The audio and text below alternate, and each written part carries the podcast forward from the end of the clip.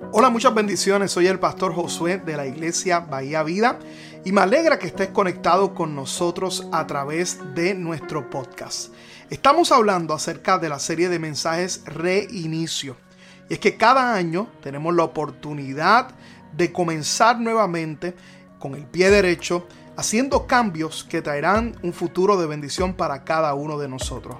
En cada uno de estos mensajes estamos compartiendo valores principios espirituales y palabra de Dios que puede transformar tu vida y transformar tu año.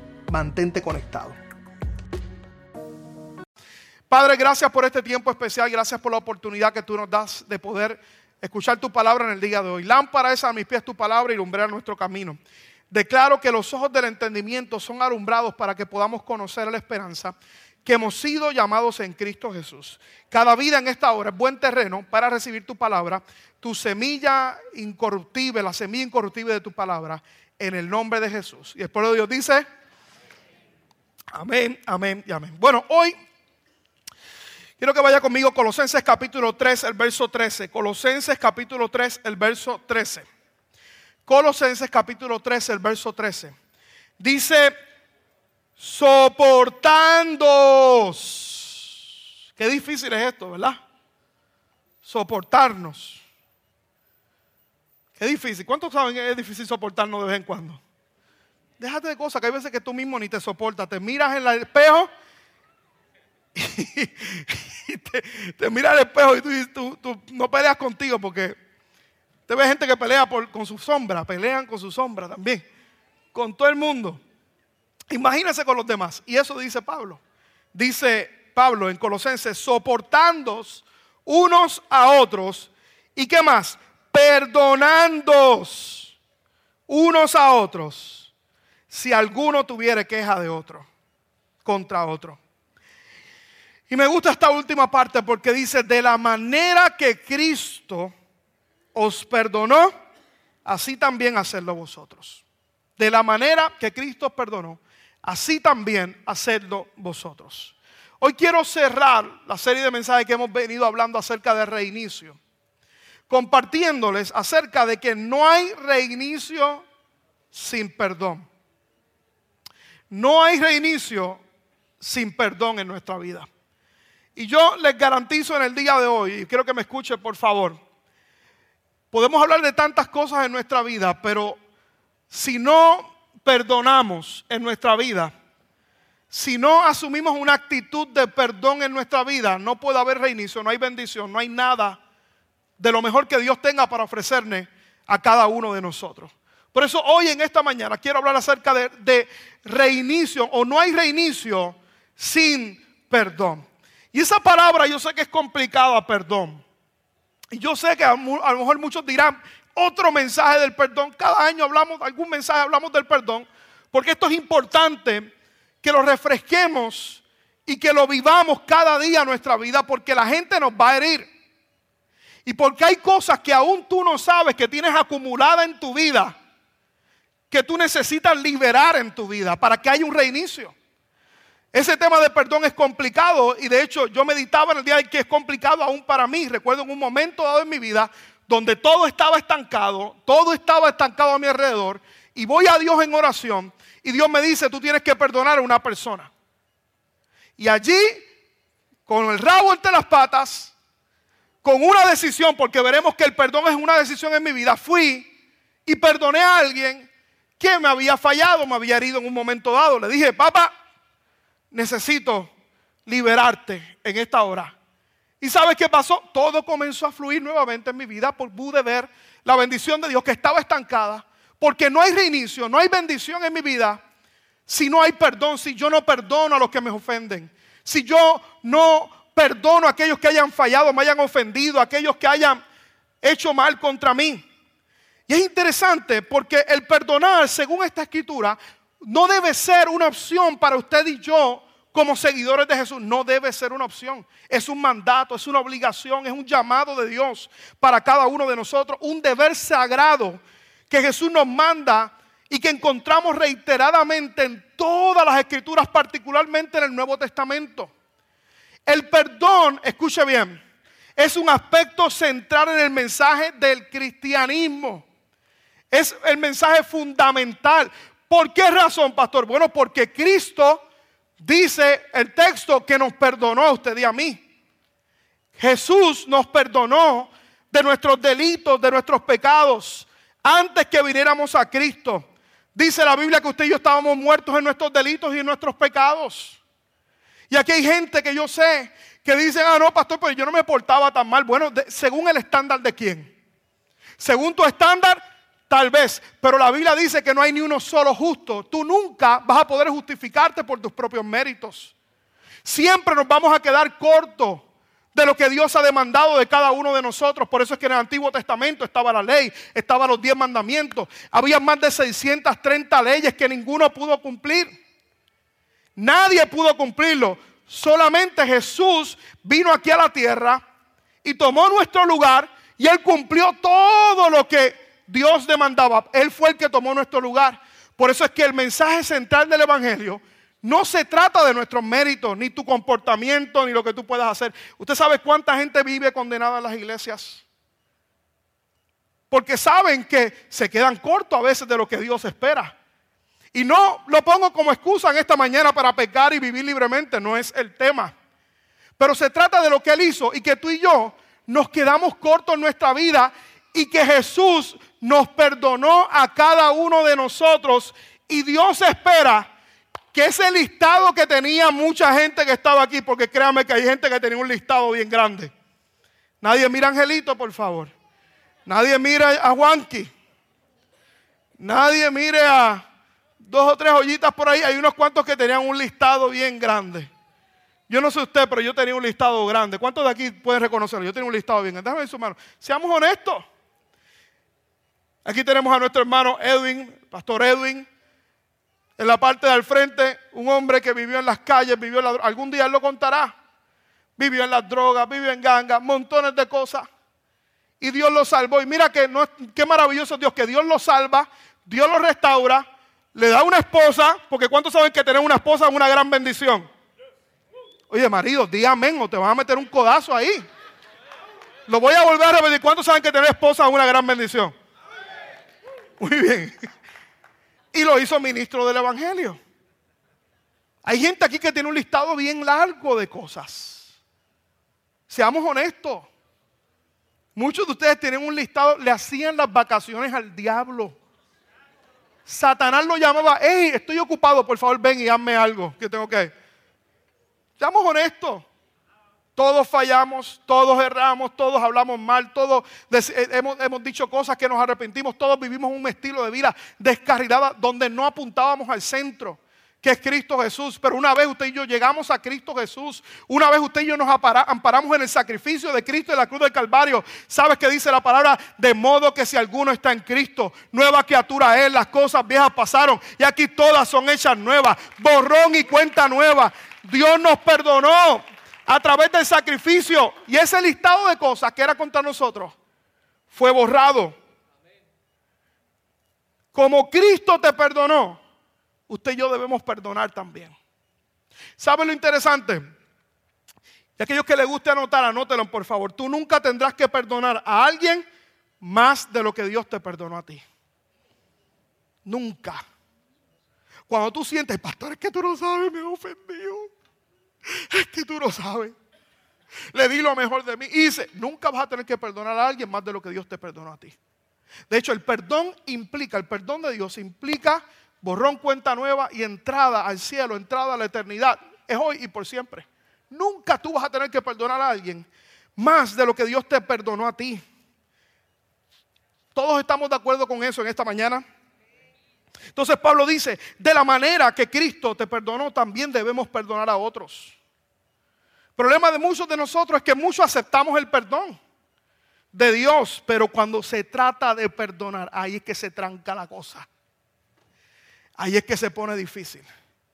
Porque muchos de nosotros pensamos en nuestra vida que al no perdonar a alguien le estamos haciendo daño a la persona, pero somos nosotros. Que estamos albergando porquerías en nuestro corazón donde estamos permitiendo que nuestro corazón no esté en línea con Dios y con su palabra y con lo que Él espera de cada uno de nosotros. Porque yo sé que hay momentos que son traumáticos para cada uno de nosotros y que a veces nos duelen, nos fallaron, nos hirieron, hirieron nuestra confianza, nos traicionaron, hicieron cuantas cosas que yo estoy seguro que son bien válidas y que cada uno de nosotros nos, nos han dolido en ciertos momentos de nuestra vida. Pero nunca tendremos que perdonar más de lo que Cristo nos perdonó a cada uno de nosotros.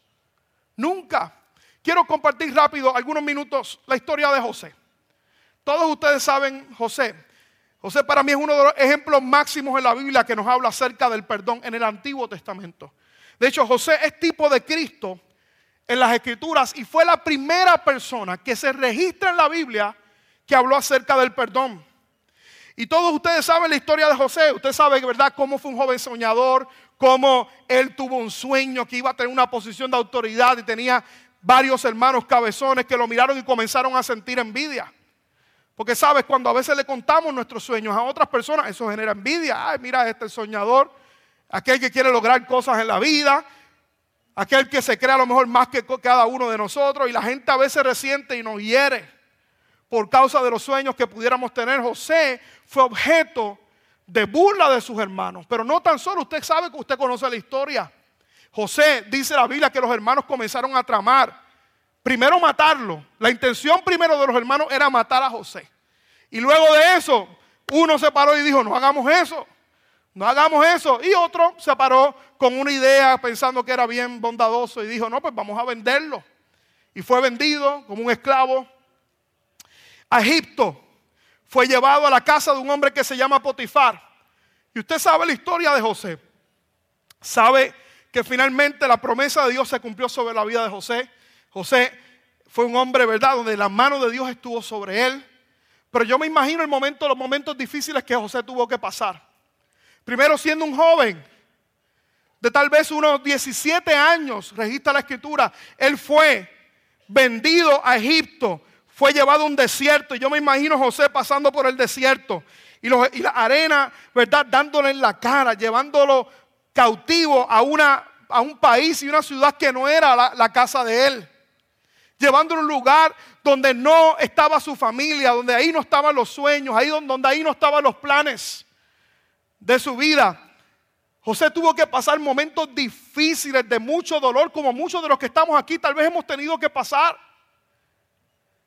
Y pasó momentos de mucha dificultad. Usted sabe la historia, fue llevado a cautivo, fue llevado cautivo a la casa de Potizar. Ahí estuvo en una posición de autoridad. Después fue llevado preso porque lo calumniaron fue desterrado de su país totalmente. Pero la mano de Dios estuvo con José todo el tiempo. La mano de Dios y llegó a la posición de autoridad. Usted sabe la historia.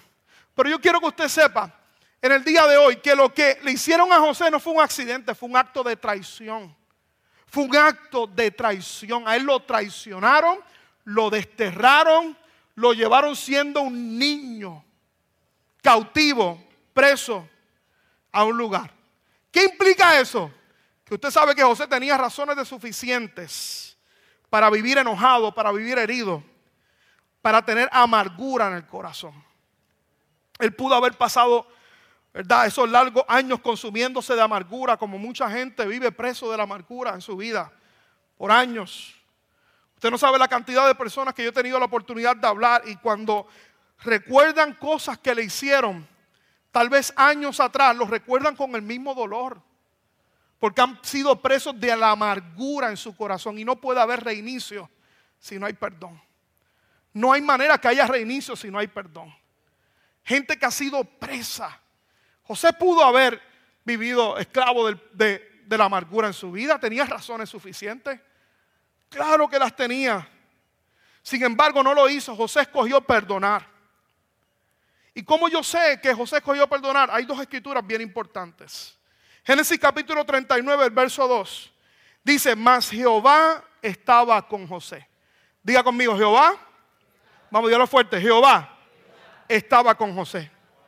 ¿Y fue varón qué? Fue próspero. José fue varón próspero y estaba en la casa de su amor egipcio. ¿Cómo sé que, que José perdonó? Porque fue varón próspero. Porque dice la Biblia que Dios estaba con él. Fue varón próspero, Dios estaba con él. Y eso no puede suceder si usted no perdona.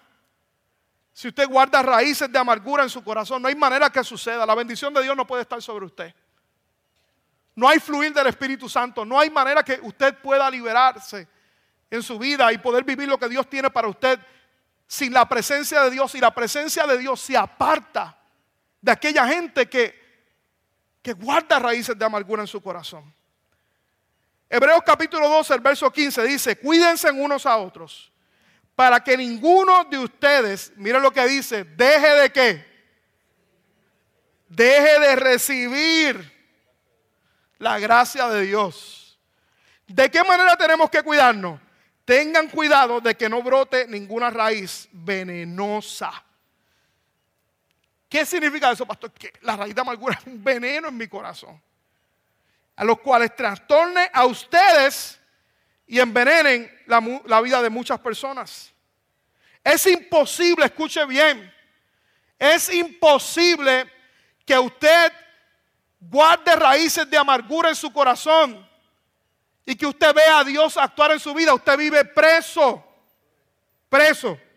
¿Usted sabe cómo usted vive cuando usted no perdona? Usted vive encadenado en su vida. Usted se está poniendo una cadena a usted. Una cadena que le impide ver lo que Dios tiene para su vida. Es una cadena que le impide ver lo que Dios tiene para usted.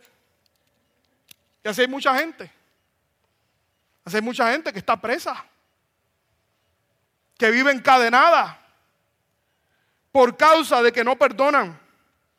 Por causa de que no tienen una actitud de perdonar y liberar su corazón. Y repito, es imposible ver la bendición de Dios cuando usted y yo eh, albergamos raíces de amargura, cuando guardamos porquerías en nuestro corazón, cuando albergamos odio, rencor en nuestros corazones. Porque lo que hace, dice este verso, es que trae una separación de lo que Dios quiere hacer con nosotros. Hay una barrera que se interpone entre la gracia de Dios y la bendición de Dios en mi vida cuando eso no ocurre. En el día de ayer vi un post que compartió mi hermana Maribel, ahí en la parte de atrás, hablando de el pastor Rey Matos. Yo dije, esto es confirmación de Dios lo que yo voy a hablar. Este hombre, el pastor Rey Matos, que vino aquí y nos ministró, él hablaba como cuando él comenzó, ¿verdad? Eh, en su niñez vivió un tiempo muy difícil. Su padre no le mostraba amor, no le mostraba cariño, no había nada, ¿verdad?, de afecto. En una ocasión él contaba y yo, wow, qué impresionante la vida de este hombre. Él fue a donde el padre y fue corriendo a abrazarlo. Y cuando él fue a correr a abrazar al padre, el padre le dijo, aléjate de mí, que nunca en tu vida se te ocurre darme un abrazo. Nunca. Los hombres no muestran afecto. Los hombres no se abrazan. Los hombres no muestran debilidad. Y Rey Matos dice, ¿verdad? Que ese fue el patrón de su vida. Vio a su padre ser infiel a su mujer en muchas ocasiones, a su, a su, mamá, afectar la relación, no ser un buen ejemplo en la casa. Y él creció con esa amargura en su corazón. Años más tarde, luego de haber recibido a Cristo como Señor y Salvador y ser un ministro del Evangelio, porque aún nosotros recibiendo a Jesús como nuestro Señor y Salvador, todavía hay maletas que a veces cargamos en nuestra vida que todavía nos impiden ver la gracia de Dios sobre nuestras vidas. Y él decía, ¿sabe qué? yo, yo comencé y yo no me daba cuenta que aún sirviéndole a Dios yo tenía unos corajes. Y yo se lo presentaba al Señor, le decía, Señor, pero estos corajes. Y le hablaba mal a su esposa, maltrataba a su esposa, gritaba, era un gritón, era un jaquetón. Y él no quería ser así, él oraba. Le decía, Señor, muéstrame por qué yo no quiero ser así. Yo he sido salvo, yo he recibido, a, te recibido como mi Señor y Salvador. Hasta que Dios le ministró. Tú eres así por toda la rebeldía que tienes en el corazón acumulado por tu papá. Porque nunca lo has perdonado. Y me impresionó la historia porque aún, ¿verdad? En ese momento él tuvo que tomar una decisión. Le escribió una carta preciosa al padre. Y él decía, esto iba en contra de mi voluntad porque es que perdonar duele. Va en contra de nuestra voluntad, va en contra de lo que somos. Y allí fue y le agradeció a su padre, le habló y lo bendijo y liberó el perdón. Y eso fue un catalítico para que hubiera una restauración en la vida de su padre, pero no tan solo en su padre, sino también lo de él, porque en ese momento toda esa amargura, todos esos corajes que tenía, se fueron yendo. Porque cuando usted y yo somos presos de la falta de perdón, las raíces de amargura, no podemos ver lo mejor de Dios. No hay reinicio en nuestra vida si no hay perdón. José tuvo que escoger. Y hubo una escena en la Biblia que me gusta mucho, Génesis capítulo 50, el verso 15. Dice, viendo los hermanos de José que su padre era muerto, dijeron, quizás nos aborrezca José y nos dará el pago de todo el mal que le hicimos. Y enviaron a decir a José, tu padre mandó antes de su muerte, diciendo, así diréis a José, te ruego que perdones ahora la maldad de tus hermanos y su pecado, porque mal te trataron. Por tanto, ahora te rogamos que perdone la maldad de los siervos del Dios de tu padre. Y José lloró mientras hablaban. Los hermanos pasaron un momento de hambruna, fueron a donde José y dijeron, mira, vengo en nombre de tu, mi padre, vengo en, en medio de mi padre. No fueron diciendo, perdónanos José. No fueron arrepintiéndose, y esto es importante en la historia. Y dice después, vinieron también sus hermanos y se apostaron delante de él y dijeron, he aquí, por siervo tuyo somos. Pues claro, es obvio, no podían, no tenían autoridad. Somos siervos tuyos. Y le respondió José, no temáis, ¿acaso estoy yo en lugar de Dios? Vosotros pensaste mal contra mí, mas Dios lo encaminó a bien para hacer lo que vemos hoy, para mantener en vida a muchos pueblos.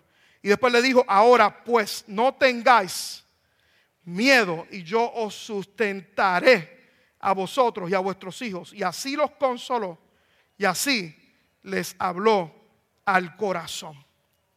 Les habló al corazón. Le hicieron mal y él, sin embargo, él perdonó. Es la primera vez en la Biblia que se registra acerca del perdón.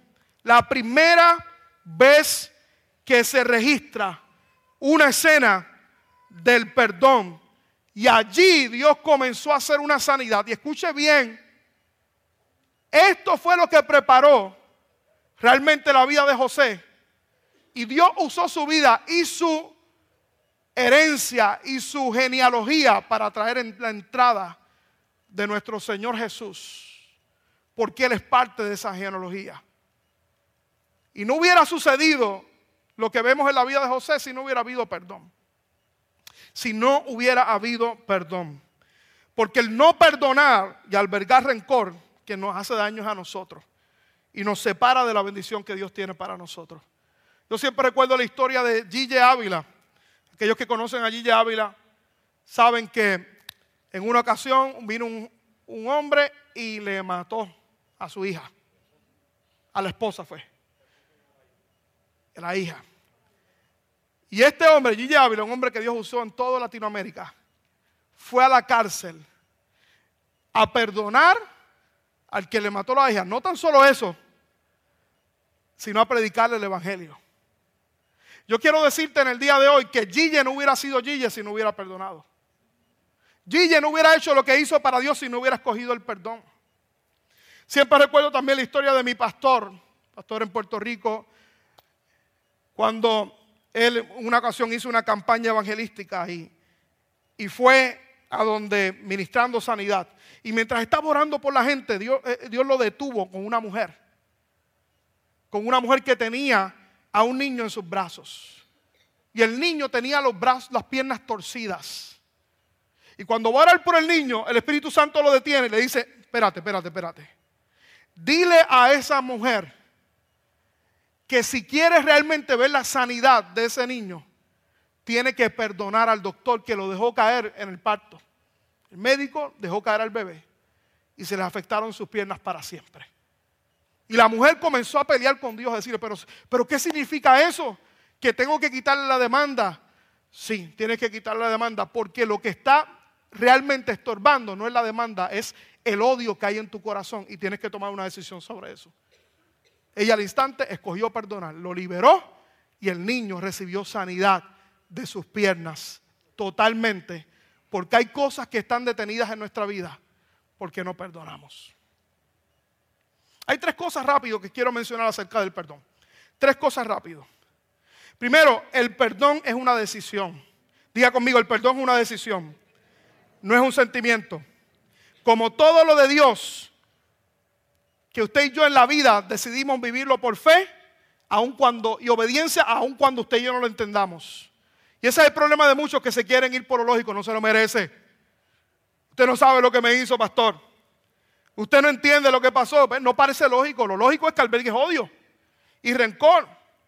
Pero no es lo que Dios está establecido. ¿Por qué razón? Porque recuerda que tu lista también era larga. Y de la medida manera que tú tienes que perdonar es que Cristo también te perdonó a ti.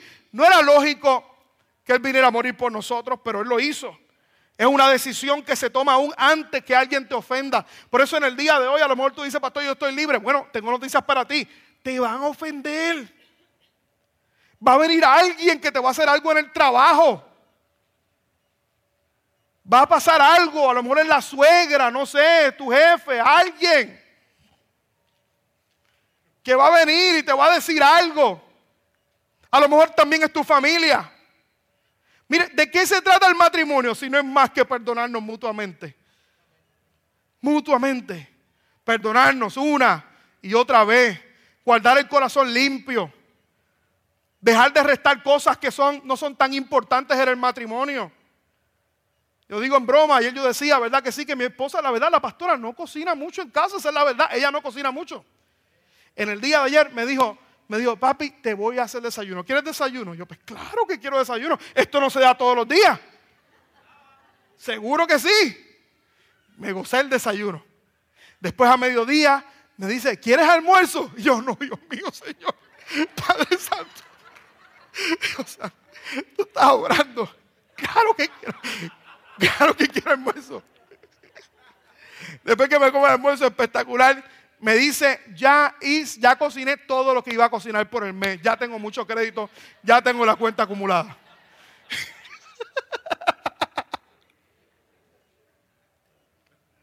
Eso para mí es una bobería, es una fajona, trabajadora, incansable, pero hay cosas que ella me va a fallar. Y hay cosas que también yo le voy a fallar a ella. Y la actitud correcta para mí, para yo tener un reinicio de bendición en mi vida, es perdonarla es perdonar y que ella me perdone a mí, mutuamente. Y el perdonar es una decisión aun cuando hay gente que no se arrepienta, porque sabes qué, los hermanos de José nunca se arrepintieron, fueron unos manipuladores, sin embargo, él los perdonó.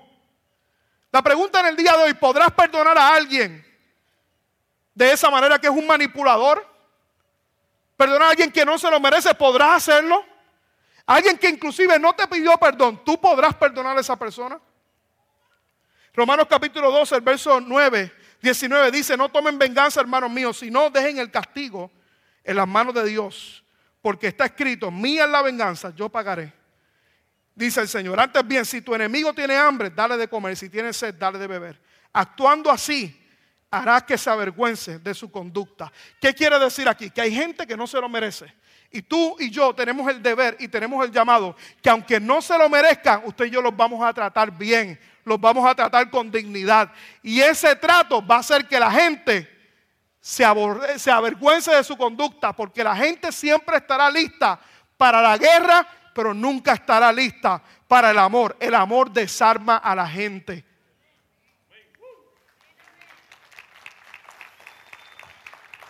Y sigue diciendo, no te dejes vencer por el mal. Al contrario, vence el mal con qué? Vamos, ayúdeme a predicar, iglesia. ¿Con qué tenemos que vencer el mal? Con el bien. Número dos, perdonar es liberar y olvidar. Y aquí hay muchas de la gente que dicen, yo perdono, pastor, pero yo no olvido. Yo perdono, mm, pero yo no olvido. Mm. Yo no perdono. Y están esas mujeres que tienen la memoria de elefante que te acuerdas cuando tu marido te dijo que a lo mejor se te veía la barriguita o te veías así. ¿eh? O cuando te dijo algo que no te gustó y, te, la acuerdas 15 años después la misma cosa y la misma cosa. No, si vas a perdonar, perdona, amigo. Perdona. En los conflictos en los matrimonios, que hay veces que hay un adulterio en la relación y tú decides perdonar, sabes que si hay un adulterio en la relación, tú tienes vía libre para tú poder separarte, divorciarte, tú violentaste el pacto. Pero no está mal tú decidir permanecer en la relación porque Dios es un Dios que restaura relaciones. ¿Cuántos creen eso conmigo en el día de hoy? Dios restaura aún infidelidades. ¿Cuántos creen eso conmigo en el día de hoy? Yo lo he visto todo el día, todo el tiempo. Pero si tú decidiste permanecer en la relación, no estés sacando una carta todo el tiempo. Ah, ¿te acuerdas lo que me hiciste? Perdonar es liberar y olvidar. Usted no sabe la cantidad de gente que viene a las iglesias. Yo recuerdo cuando comenzamos Bahía Vida hace años atrás. Teníamos un grupo como de 20. Y de los 20, 15 habían sido heridos de otras congregaciones. Ay, pastor, lo que me hicieron en la otra iglesia, lo que me hicieron. Eh, yo le dije, wey, wey, espérate, espérate. Eso fue en la otra iglesia. Si tú vas a estar empezar aquí, empieza en cero. Perdona, libera. Hay gente que pasó la asignación, hay otros que se quedan con la ofensa. Hay gente que no aguantan la, tal vez, la falla humana porque somos humanos y te vamos a fallar. Qué lástima porque mucha gente el día que todo va a hacer las cosas bien, te lo celebran y te lo alegran. Pero hay veces, ¿verdad? Que si tú fallas un error. Yo siempre le digo, si yo te tengo misericordia a ti, tenme misericordia a mí también.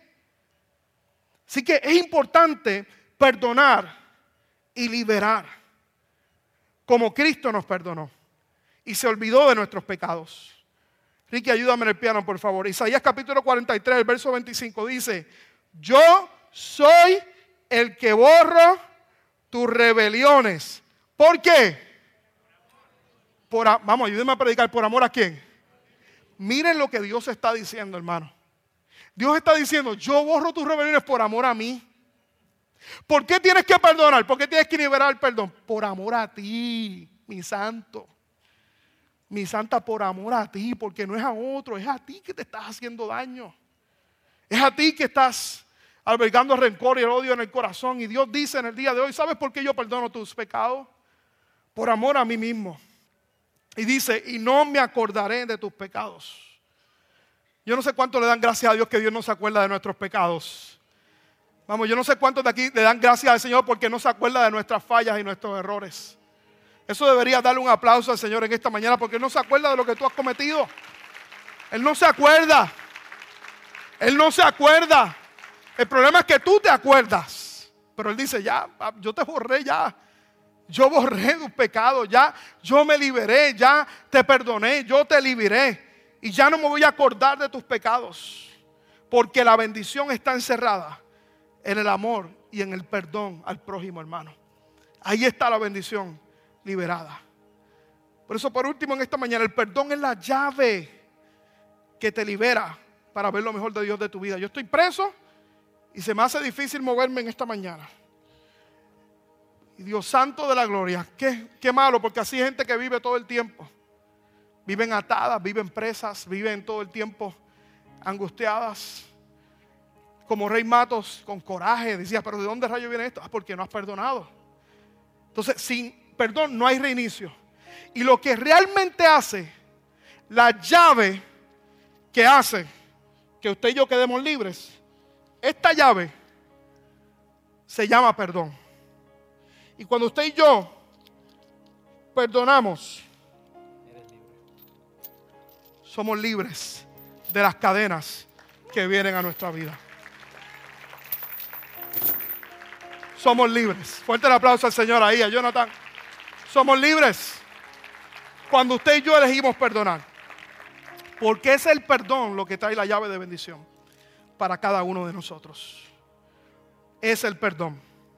Cuando tú eliges perdonar, como hizo José, y con esto voy a orar, te estás preparando para que Dios saque algo maravilloso de tu dolor. Para que Dios saque algo maravilloso de tu dolor. Génesis capítulo 45, el verso 5. Ahora pues no os entristezcáis, ni os pese haberme vendido acá porque para preservación de vida me envió Dios delante de vosotros. Porque cuando tú perdonas, tú puedes saber y reconocer que lo que pasó mal, Dios lo transforma para una bendición. Por el acto de traición, Dios convirtió esa plata, eso en la plataforma de la vida de José, para que en medio de una hambruna en el pueblo de Israel, toda una generación pudiera ser alimentada. ¿Y sabes quién fue el canal de bendición? José, porque eligió perdonar. La pregunta en esta mañana, hay tres preguntas que quiero hacerte en el día de hoy para orar. ¿A quién necesitas pedirle perdón? ¿A quién necesitas pedirle perdón? ¿A quién hoy tú tienes que salir de este lugar y decir, yo voy a hacer una llamada porque, o escribir una carta porque tengo que, ya vivo, ya he vivido demasiado tiempo con esto? ¿A quién tú necesitas pedir perdón? Eso es lo primero que tenemos que preguntarnos en el día de hoy. ¿A quién necesitas perdonar? ¿A quién tú necesitas liberar en tu vida? Número dos, también tienes que preguntarte, ¿a quién tú necesitas pedir perdón? Porque hay gente aquí que a lo mejor ha fallado a otras personas. Y tú necesitas ser libre y liberar a, esa, a otra persona. Primero, ¿quién necesitas perdonar? Segundo, ¿a quién necesitas pedirle perdón? Y eso tal vez va a hacer que levantes el teléfono y hagas una llamada. Pero la pregunta número tres es la que todos tenemos que hacernos en el día de hoy. Pregunto, ¿tomaste la decisión de perdonar aún antes que venga el conflicto o la traición? Porque sabes, esta es la decisión que yo tomé ya. Porque como yo sé que la gente me va a fallar, como yo sé que la gente es humana y que las relaciones en la familia y circunstancias me van a fallar, yo tomé la decisión, antes de que vinieran a fallarme, ya yo voy a elegir perdonar. Porque yo quiero vivir bajo la bendición de Dios. Porque lo más que yo valoro en mi vida y en mi casa y en mi familia es la bendición de Dios para mi vida. Porque lo más que yo quiero en mi vida es que la gracia de Dios se manifieste en mi casa, en mi hogar, en mi familia, en mi matrimonio, con mis hijas. Y yo no voy a tomar la decisión de por no perdonar que hay una raíz de amargura que me estorbe de recibir la gracia de Dios en mi vida. Yo valoro mucho la bendición de Dios sobre mi casa.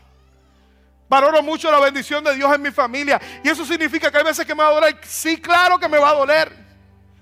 Uy, hay veces que voy a decir no se lo merece. Hijo de Cristo. No se lo merece. Pero yo quiero la bendición de Dios a mi vida. Yo quiero la bendición de Dios en mi familia. Un aplauso a los legendarios por ahí, a los servidores que vienen por ahí. Esa gente linda venía sirviendo. Qué bendición. Mateo capítulo 5, el verso 8, con esto voy a orar. Dice, bienaventurados los limpios de corazón, porque ellos verán a Dios. Repita conmigo este verso en esta mañana. Diga conmigo, bienaventurados. Vamos, dilo fuerte, bienaventurados.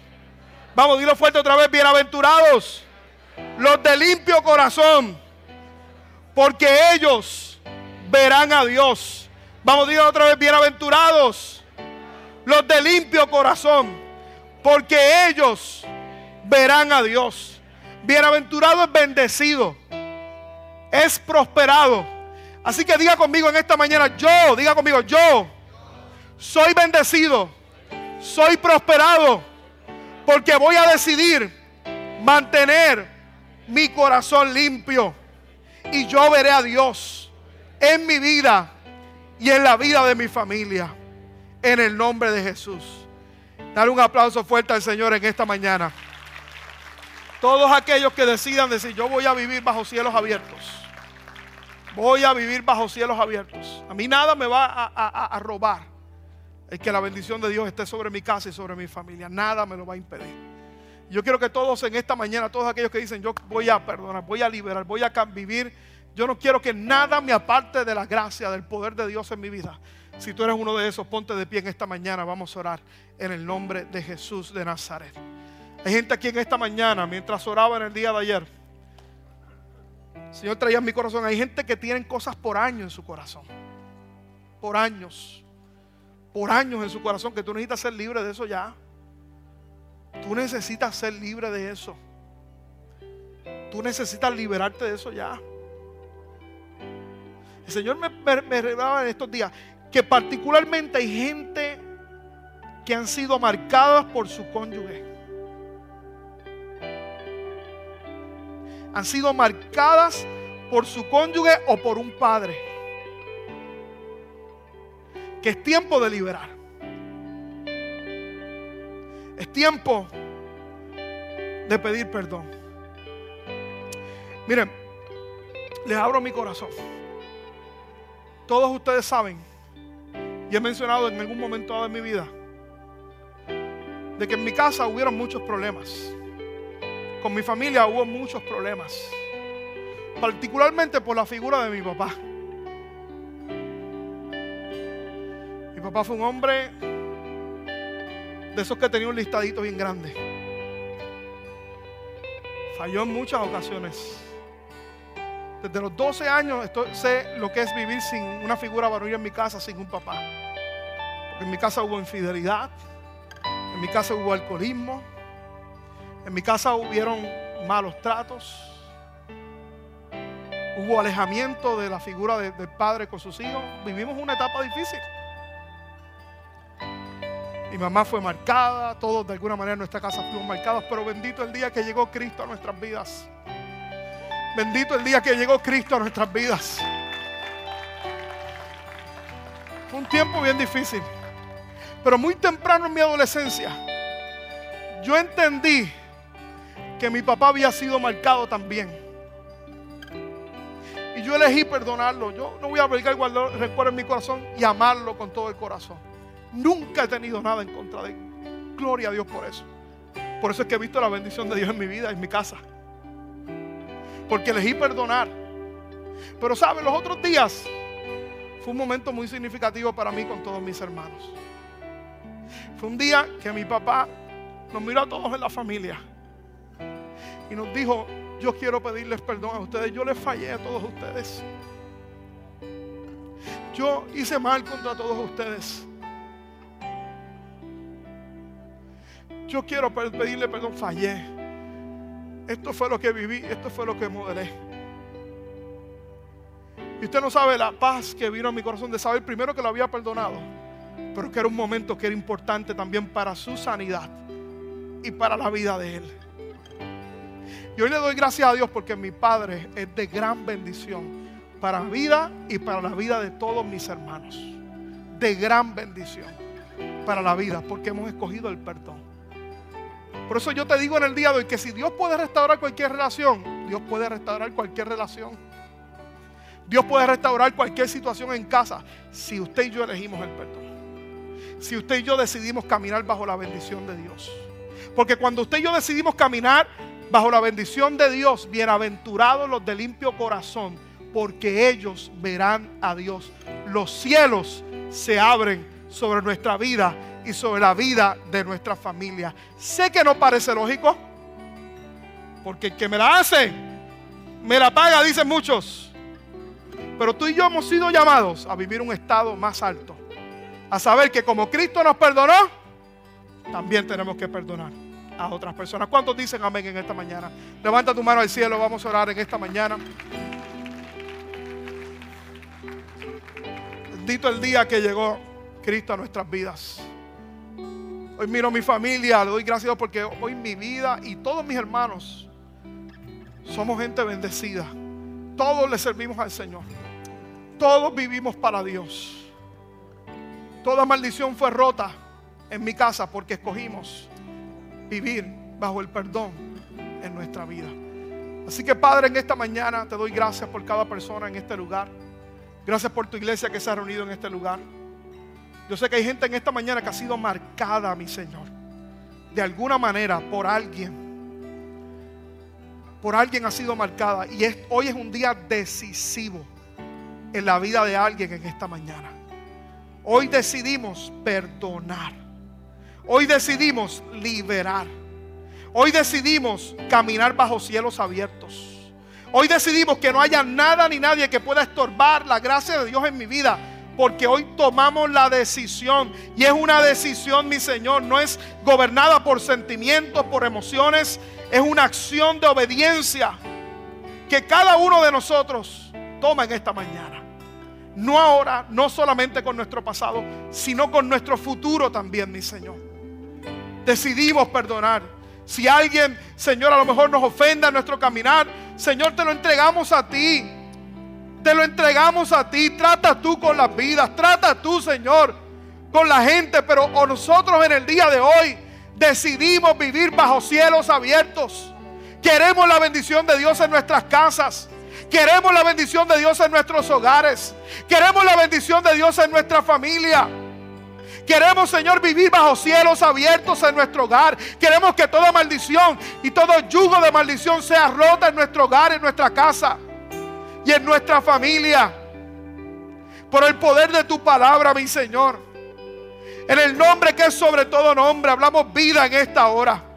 Que todo aquello que esté mal en nuestro corazón y en nuestras emociones sea roto, sea maldito, sea quitado de nuestra vida. En el nombre que es sobre todo nombre. Y elegimos perdonar. Elegimos vivir bajo el perdón. Elegimos, Señor Jesús, vivir bajo cielos abiertos. En esta mañana, mi Señor Jesús, te damos gracias. Gracias por lo que tú haces. Y gracias por lo que tú has de hacer en medio nuestro en esta hora. En el nombre de Jesús de Nazaret. Padre, dale valor y valentía a cada miembro, cada persona en este lugar. Para hacer lo que tengamos que hacer para la gloria de tu nombre. Podrás levantar tus manos ahí y adorar a Dios por unos minutos. Señor, en esta mañana te damos gracias. Esperamos que esta palabra haya sido de bendición para tu vida. Te invitamos a que te mantengas conectado con nuestra iglesia y ministerio a través de las redes sociales. Puedes buscarnos bajo Iglesia Bahía Vida y nuestra página de internet bahiavida.church donde podrás encontrar mayor información y podrás acceder a contenido y encontrar los enlaces para continuar ayudándonos a llevar la palabra de Dios a través de tu generosidad. Finalmente, gracias por tus oraciones y te invitamos a que te mantengas conectado a la palabra de Dios a través de nuestra iglesia Bahía Vida. Bendiciones.